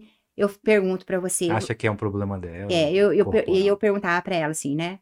Eu, eu falo assim, então eu vou perguntar para você, você se conhece? Ah, não. Você já se tocou? Ah, não, eu nunca me toquei. Então, você, primeira coisa, tem que se conhecer. Esse é um treino que você vai fazer. Tirar foto da sua parte íntima, se olhar, se tocar, se conhecer. Porque a partir daí, você conhecendo a sua sexualidade, aí você vai se abrir para o outro. Né? Porque a gente, a, a, a sexualidade mesmo é uma questão que ela vem de educação. Então, se você teve uma uhum. educação rígida, é, uma, uma, uma educação machista, onde que a sua própria mãe fala para você que você é, que aquilo ali é feio, que você não pode se tocar. Então você vai Sabe se bloquear. O auxiliador era só meninas na sua época. Só né? meninas. Né? Já fazia isso também para botar é. todo mundo na redoma. Todo, né? mas os guris do Dom Bosco, eles quando saíam da aula, eles iam tudo lá para porta do auxiliador. Aí não adianta nada, né? Fica pois só é. represando, achando que tá reprimindo Sim, ali, né? Uhum. E aí umas, né, ficam com aquela com aquela repressão pro resto da vida e carregam aquilo. É. Porque daí não fazem terapia, aí não, não tem o um autoconhecimento, aí são mulheres que ficam frustradas, né? São mulheres que, que ficam chatas, aquelas mulheres que você vê assim, poxa, essa mulher aí, qual que é a dela? Que vive de mau humor, que tá sempre emburrada, né? São mulheres que não se abriram, que não deram abertura para esse lado bom da vida, né? Mas você via também homens que também tinham todos esses preconceitos, esses tabus, todos Muito. Por, aí eu tinha que mulher. A minha mulher aí, é para reproduzir. Isso. A putaria na rua. Isso. É. E isso aí também continua, né? Porque daí, por exemplo, vamos supor que uma mulher dessa que era minha paciente começou a se tocar, começou a se descobrir, começou a sentir orgasmos sozinhas, uhum. sozinha mesmo, se tocando. Aí ela começa a sentir isso com o marido. Você acredita que tem marido que fala, epa, mas peraí, isso aqui não pode, você é a mãe dos meus filhos. Ah. Entendeu? Existia isso. Naquela época que eu ainda estava é, atendendo na parte, é, na, na psicologia clínica, eu escutei de várias mulheres. Ah, mas meu marido não gostou porque eu gemi. Ah, mas meu marido não gostou porque eu gozei gostoso e ele falou que aquilo nunca tinha acontecido. Por que que tá acontecendo? Entendeu? É para é eu parar de fazer terapia, porque... Isso em todas as classes sociais, né? Em todas né? as classes sociais. Isso aí... Imagino que você tenha atendido muita gente também de... Uhum. mais rico. Tá? Sim, de todas as classes sociais, e isso a gente percebe assim, é, nitidamente essa questão é, cultural do machismo né, e, do, e da pouca liberdade que a mulher tem de exercer sua sexualidade com, com o parceiro, sabe?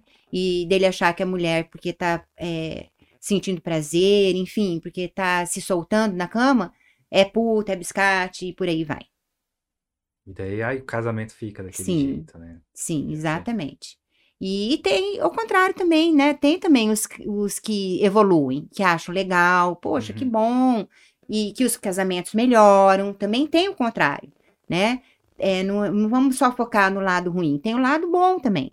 Isso aí já aconteceu. Tem casal que busca terapia junto, né? Isso, e é muito importante. É muito importante terapia de casal, né? Para os dois se enxergarem enquanto casal, para eles renovarem os seus votos porque o casamento, ele é, é como se fosse um contrato que você faz. E é muito importante que esse contrato seja reavaliado de ano em ano. Ai. Sabe? O que que tá bom, o que que não tá. Por isso que tem casamento que acaba. Porque eles não são, não são feitos esses recontratos, né? Tem que ser desse jeito e tem que ser desse jeito. Ninguém fica desse jeito para sempre. A gente muda, né? A gente, a gente vai mudando, a gente vai progredindo, a gente vai evoluindo. E se você não evoluir isso no seu relacionamento, você vai, o casamento vai acabando. Vai acabando o amor, vai acabando. Então você vai deixando é, de, de viver coisas melhores que você poderia estar vivendo por você se fixar num modelo rígido, de ser daquele modelo que tem que ser e acabou. Então eu costumo dizer, os casamentos que são saudáveis e que duram são esses casamentos que os dois sentam e falam onde que a gente precisa melhorar. Aonde que eu tenho que ceder mais, aonde você tem que ceder mais, e é onde que a gente tem que é, melhorar os dois para a gente continuar junto, né? Aí sim, aí é uma parceria legal, né? Eu digo assim que tem que ter parceria o casamento. Os dois têm que estar tá em sintonia. Quando um tá muito acima ou o outro tá muito abaixo, ou vice-versa, aí acaba o relacionamento. E às vezes parece que um puxa o outro, né? Você... É. Sabe? E assim, esse negócio de, de querer destruir o outro, isso não é relacionamento construtivo, né? E existem muitos casamentos que o cara destrói a mulher, a mulher uhum. destrói o homem, vira aquela confusão, mas que eles têm que continuar juntos, porque senão a sociedade vai falar o quê? Do, do casal? Não. Quem vive de mentira vai morrendo aos poucos. A, gente, a vida da gente é um sopro, né? É. Quando você vê, você já está com 70, 80 anos. E, e, tipo assim, a qualidade de vida, a expectativa de vida hoje em dia, ela é muito maior, né? Do que a, a de anos, anos atrás. Então, hoje a expectativa de vida é de 100 anos. Então, você tem que é, ter qualidade de vida, é, buscar se aprimorar, entendeu? Enquanto ser humano. Não ficar limitado dentro daquela caixinha. Senão, você não. Você vai chegar com 80 anos, ca, ca, vamos dizer assim, caquético, né? É, mal. Sendo que você poderia chegar aos 80 anos bem. Quantas e quantas pessoas que a gente vê aí que tem 80 anos e que estão em boa forma, porque é a qualidade de vida, né? A estrutura de vida permitiu isso para uhum. eles, né? Então a gente tem que buscar isso, né? Eu, enquanto psicóloga, eu sempre falo isso. E, e, e em questão de relacionamento, se não tá te fazendo bem, se os dois estão se destruindo, termina, né? E busca novos relacionamentos ou fica sozinho se acha que não, não tem condições de se relacionar, né? Mas tem que buscar ser feliz. Depois da maturidade, você conseguiu entender coisas a respeito de relacionamento abusivo, que aí você enxergou lá atrás, por exemplo, nossa, aquilo lá que eu achava que era só uma coisa. Sim, mas ainda abusivo. sofro com isso. É. Ainda sofro com isso, porque isso não depende só de mim, como eu falei para você. Né? É, eu sou uma pessoa que gosto muito de, de estar com o outro. Então, eu gosto de namorar, eu gosto de beijar, eu gosto de ficar juntinho, né? Então, eu acredito no amor. É, porém, existe essa dificuldade do, do outro é, te dar essa liberdade e confiar em você, uhum. sabe? Então, por conta disso, a gente, a gente fica muito é, vulnerável. É, você acaba aceitando algumas condições do outro, entendeu? Só que quando você aceita, vamos supor, é, o cara começou a se relacionar com você, até então tava tudo bem. Aí de repente ele começa, ah, essa roupa aí não dá para você ir na festa com essa roupa. Mas não é porque não dá porque tá feio, é porque tá bonito demais. E o homem não suporta aquilo. Entendeu? Aí você cede para aquilo. Se você cede um pouquinho com aquilo, da próxima vez ele vai pedir uma outra coisa maior. E vai pedindo. E aquilo vai evoluindo, entendeu? Vai um sufocamento aos poucos. Vai né? vindo um sufocamento aos poucos. E aí vai destruindo, porque aí começa as brigas. Não, eu não vou tirar essa roupa, hoje eu vou assim. Ah, então se você for assim, eu não vou, porque aqui quem manda sou eu. Hum. Aí já começa, entendeu? Aí eles começam a se revelar. Entendeu? Eu, como eu te falei, eu não sei se, se, se, é falta de sorte ou, ou se é o meu olhar, mas até hoje eu não tive nenhum relacionamento em que o homem não quisesse se impor dessa forma. Como mandante, como o dono do negócio, aqui quem, quem vai mandar sou eu, entendeu? E você, você vê outros casos parecidos com o seu, né? Acho que é uma coisa meio. Sim, muito, pode... muito. E quando eu vejo, eu falo, e olha aí. Né? Né? tá fazendo a mesma coisa. E, e, e, muitas mulheres se submetem e ficam, entendeu? E isso fortalece os homens serem assim. Porque se elas se rebelassem, falassem, opa, vamos parar. As que se rebelam hum. são essas que são chamadas de louca, é, que a maioria dos homens falam que é essa é louca, essa é, ela não tem, como que é?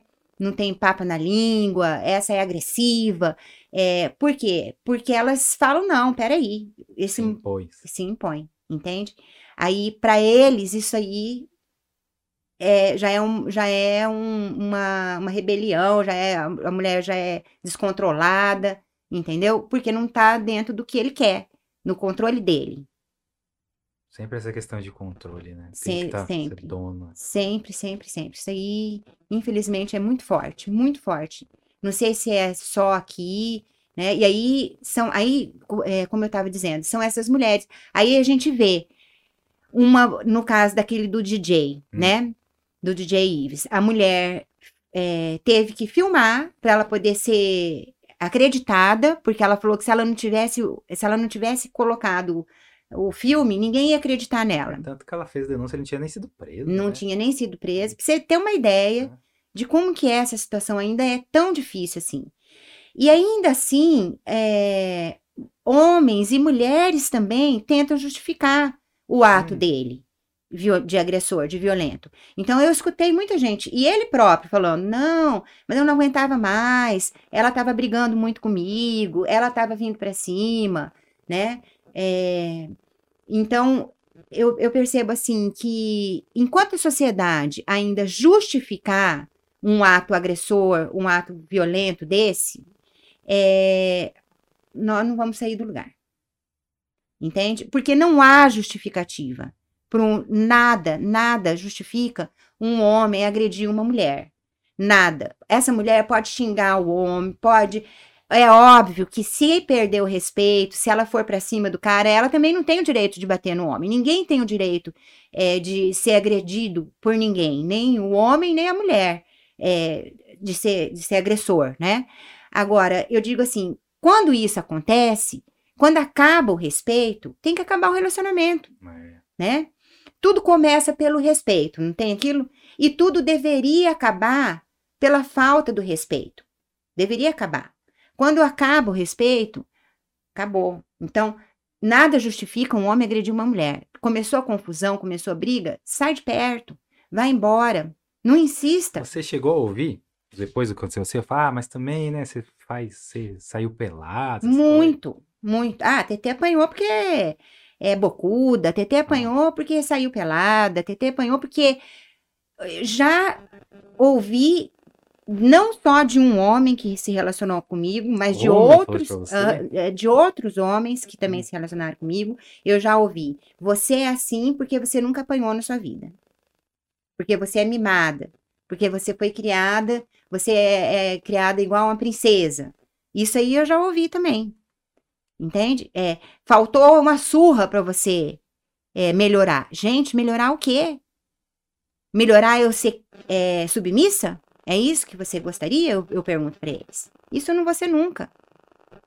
Né? A minha, a minha, a minha independência emocional, a minha independência financeira, a, a minha luta, tudo que eu vivi até hoje me transformou na mulher que eu sou.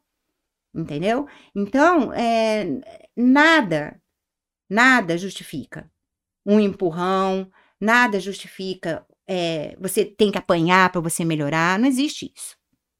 Né? Não é isso. Relacionamento tem que ser saudável. Amor, ele é leve. Ele não é pesado. Amor, quando a gente ama, a gente dá liberdade pro outro. Para ele ser o que ele quiser ser. Óbvio que dentro do respeito, né? Dentro dos seus contratos de relacionamento que você tem, do, das, do que você conversou com a pessoa, né? Mas o amor, ele é leve, ele não é prisioneiro. Ele não, não aprisiona ninguém. E, com, e você, quando. Como é que você foi criando esse espaço? Então, você foi amadurecendo e foi querendo entrar na política? Você ouvia muita coisa do pessoal, pessoal falando, mais um trade na política? Não, como aí, é que você teve que fazer? O que, essa... que aconteceu? Como eu tô te falando. É, eu passei, eu, depois que eu sofri a agressão, que foi que ele que o algum momento você pensou em não divulgar isso por vergonha na sociedade então como é que foi? em muitos momentos porque quando hum. eu sofri a primeira vez é, que eu fiz o meu primeiro boletim de ocorrência eu fiquei calada durante três anos Aí, ninguém sabia ninguém, não eu fiz o boletim de ocorrência a ah. família sabia ah. mas a família dizia para mim Tete, você nunca fala sobre esse assunto porque isso é uma vergonha pra gente. Isso é outra violência, né? Pois é. Novo, né? Mas eu só fui entender que isso é, não era uma vergonha pra gente, hum. e sim uma vergonha pro agressor, porque quem tem que ter vergonha é ele, não eu, depois que eu falei sobre o assunto. Porque hum. quando a gente fala, quando uma mulher se mobiliza, ela mobiliza uma sociedade inteira.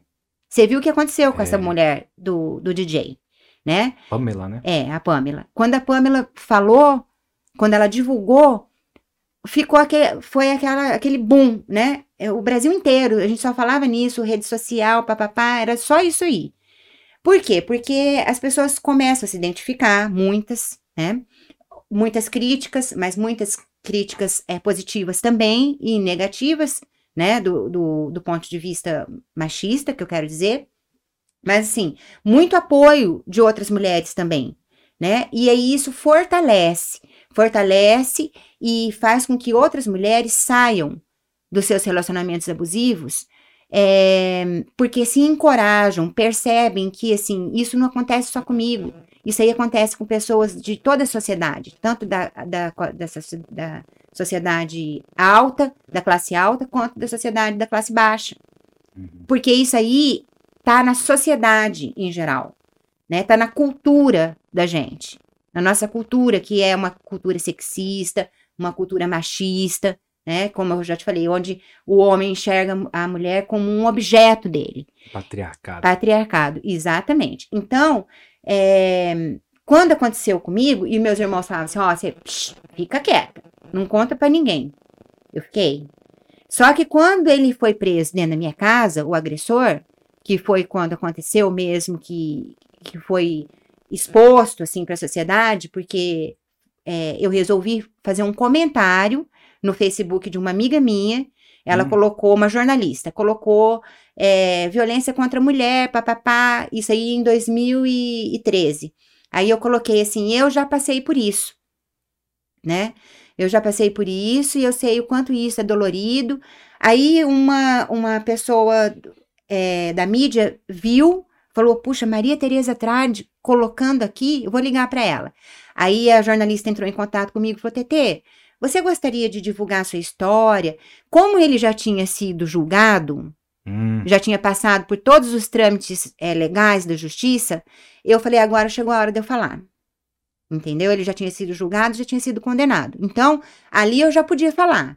Porque eu sabia que eu estava com a razão. Até então, eu tinha muito medo.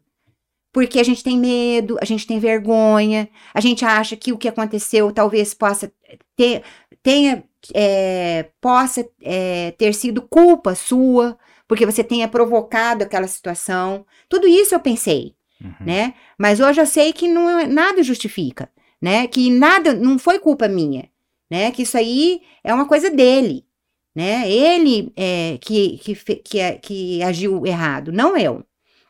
Mas as mulheres, muitas têm muito medo, inclusive quando são estupradas. Tem muitas é. mulheres que não fazem a denúncia porque elas acham que elas provocaram o estupro. Por exemplo, é, no caso de mulheres que é, ingerem uma, é, um, uma quantidade muito grande de álcool e são estupradas, é, muitas delas não lembram direito, ou, ou, quando lembram, elas falam: não vou falar nada, porque eu bebi. É, como se o como se aquilo fosse, fosse é, e, né? e, e, como se aquilo fosse consentido, mas é um estupro, né? Lógico. E tem muitos homens também que acreditam que ele não estuprou a mulher numa situação dessa, porque eles falam assim, tipo assim, eles ligam para pra amiga ou pra namorada, ou para a mulher que, que eles estupraram e fala assim: cara, ontem você bebeu demais, eu acho bom você tomar a pílula do dia seguinte, entendeu? Então, eles, eles não enxergam como um estupro, para você ver como que é a, a, a, consciência cultural ainda, que a gente precisa ser quebrada, né? Então, assim, com, quando aconteceu comigo, eu tinha esse medo, tinha essa vergonha. Depois, quando já tinha sido tudo, que, que ele já tinha sido julgado, condenado, e eu escrevi isso, aí eu dei a minha declaração. Aí aquilo foi um boom, né?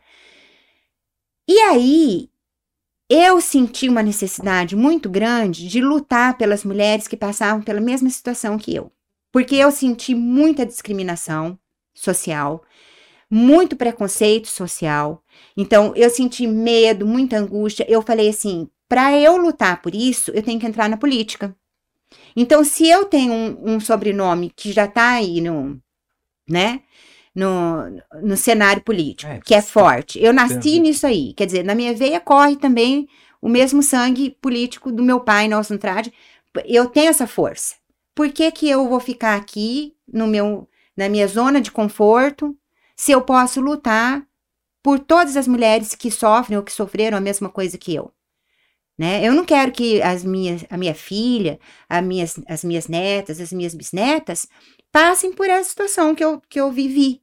De chegar numa delegacia e fazer um boletim de ocorrência e o delegado olhar para mim e falar assim: Mas você tem certeza que você quer fazer isso? Você não está achando que você vai é, acabar com a vida do seu parceiro? Poxa, e eu? Eu estava ferida, eu estava machucada. Eu estava com a minha filha de 16 grávida, né? anos. Né? que estava de testemunha, foi, foi agredida também, estava junto comigo. O meu menino de três anos viu tudo, a situação. os dois adoeceram. Eu adoeci, a família adoeceu, a, a, minha família, eu e meus cinco filhos, né? Então, assim, eu estava grávida, quase perdi o bebê, graças a Deus eu tive a criança, deu tudo certo. Mas, assim, aquela não, aquela não vontade é, de participar da política. Hum até então, que estava ali adormecida, é, despertou. Porque eu falei, a única forma de eu, de eu ser uma agente transformadora dessa sociedade vai ser eu entrando na política. Passa pela política, né? A gente vê tanto mundo demonizando a política, isso. que é exatamente para manipular, porque tudo passa exatamente. pela política. Exatamente. Então, por isso que eu entrei. Não é porque eu sou mais uma trad, mais uma que quer poder, mais uma igual a maioria das. Ah, essa daí fez tudo isso porque ela queria entrar na política. Não. Como que eu vou arrumar, eu vou armar, vou fazer tudo isso pensando que que mulher é essa, né? Que organiza toda a vida dela, assim. Isso realmente aconteceu, né? E, e, e eu falei, não. Se eu, que sou da classe alta, sou branca, é. né?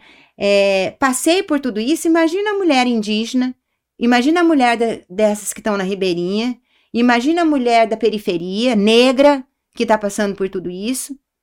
Eu vou ajudar. Foi por isso que eu entrei. Aí eu falei, chamei o Nelsinho, falei, irmão, eu quero me filiar. Ele falou, vamos colocar você é, no PTB, você começa como é, presidente. Isso em 2018, né? Nas uhum. últimas eleições. Ah. Presidente estadual do PTB Mulher. Eu fui, comecei a fazer o meu trabalho, é, fui em todas as regiões aqui de Campo Grande, fiz palestra, dei meu testemunho, falei o que tinha acontecido comigo, né? E aí fui candidata. Não ganhei as eleições, até porque não teve nenhuma mulher eleita na Assembleia Legislativa no ano que eu participei das eleições, que foi 2018. Né? Então, isso é um absurdo, porque nós temos 52% da população feminina votante. É. E mesmo assim, a maioria ainda escolhem homens. Então, daí um recado para vocês, mulheres que estão me assistindo. Próximas eleições, votem em mulheres. É importante a participação feminina na política, para a gente adquirir e ter os nossos direitos válidos. Entende? E para ter referência, né? A gente vê os casos do, dos negros, né? Que uhum. como é, não via jornalista negro, não via ator negro, todo, e quando aparece assim, isso, isso se sente representado, né? Isso. Mesma coisa no caso de mulheres Exatamente. Também, né? Ver mais senadoras, mais deputadas. Isso. Então, Denis, toda essa questão aí que eu passei, né, de agressão, de violência doméstica, depois violência de gênero, porque a gente sofre assédio, aí são os outros tipos de violência, né? Isso tudo foi o que me fortaleceu para eu estar hoje onde eu estou. Né? Se eu não tivesse passado por tudo isso, talvez hoje eu seria TT, psicóloga do consultório, mãe de cinco filhos que está ali quietinha. Uhum. Né? Mas isso tudo fez esse movimento dentro de mim, né? Mostrou a mulher forte que eu sou, e eu falei: não, peraí. Agora eu quero ser uma representante dessa causa. E eu vou lutar para ser uma agente transformadora dessa sociedade tão machista que a gente vive hoje. Para deixar esse legado aí para as mulheres que estão vindo. E como é que é o trabalho lá, hoje em dia, na, na coordenação lá do SEAD? Então, hoje em dia eu sou coordenadora do CEAM, né? Que o, o que, que é o CEAM? O CEAM é um, é um órgão governamental onde ele faz um acolhimento né, e um tratamento às mulheres que são vítimas, um tratamento psicossocial às mulheres que são vítimas de violência de gênero. Não é só violência doméstica, uhum. todos os tipos de violência.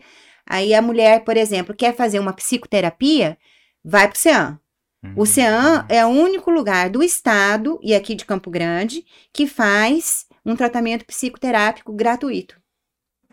Então, lá a gente acolhe a mulher, passa pela assistente social. É, essa mulher ela pode procurar espontaneamente o serviço, né? Ela não precisa ser encaminhada de outros órgãos, de outros serviços. Aí ela passa, a gente faz uma triagem, passa pela assistente social, assistente social faz uma escuta e aí encaminha para a psicóloga. Aí a psicóloga vai fazer o, o, o plano de tratamento dela psicoterápico. Se vai fazer uma psicoterapia breve, se vai ficar um, um período mais longo. E assim a gente vai atendendo e fortalecendo essas mulheres. Ah, que, e... que o nosso objetivo é esse, é o e fortalecimento. Como é que faz para procurar assim, para chegar lá? Então, tenho os números de telefone, né? A gente vai colocar aí, né? Na, vai colocar os arrobas todos Isso, aí. tem o um endereço, depois a gente passa, que na, fica na rua Pedro Celestino, eu passo para você o número certinho. Tem os números que você pode ligar, tanto no 0800 quanto no número local. E aí, a, quem quer procurar é, e que tenha passado por qualquer tipo de violência de gênero, aí nos procura que nós vamos tá passando para tri, a triagem, da triagem vai fazer a psicoterapia. Como que é mais? Você dá um exemplo de violência de gênero? Você... Violência de gênero é assim: qualquer tipo de situação de violência que a mulher sofra por ela ser mulher. O assédio sexual, por exemplo, uhum. é uma, uma violência de gênero, né? E isso tem muito. Então você tá ali trabalhando, aí chega um colega, você coloca uma roupa bonitinha, você tem um corpo legal, aí chega um colega e passa a mão na sua bunda.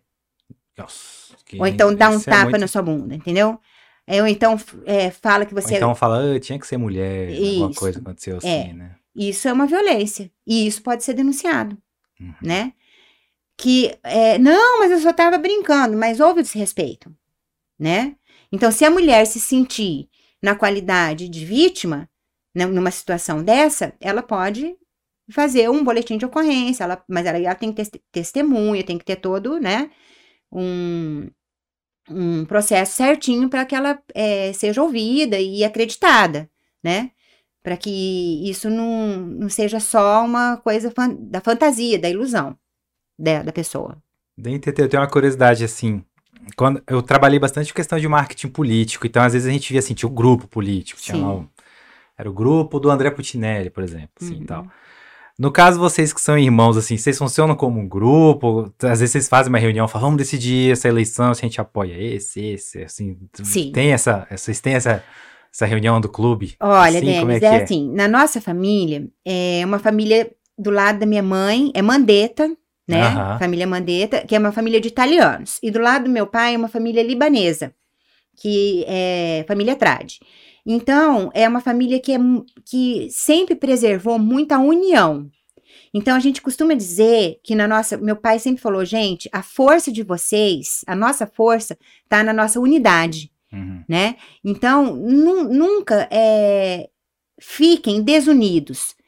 A gente tem discordâncias, né? É óbvio, somos irmãos, temos pensamentos diferentes, mas quando a gente precisa é, resolver algum assunto, é, alguma coisa maior, sempre a gente faz reuniões, sim, entre nós, entre os irmãos, e aí a gente coloca ali a situação, e aí a gente tenta resolver, né, como toda a família, assim, que, que sim, seja... Que eu imagino, mas alguma vez o Marquinhos, que é prefeito, ele chega alguma coisa da pandemia, assim, ele fala, chega a falar, ai, ai, será que o decreto lockdown aqui é um decreto? Sim, aí a gente conversa, fala, não, é. irmão, calma, vamos ter paciência. A, a minha cabeleireira é, fala que o serviço dela é essencial, aí, eu, aí ele escuta, a gente sempre, é, sempre nos escutamos, né? O diálogo é muito importante.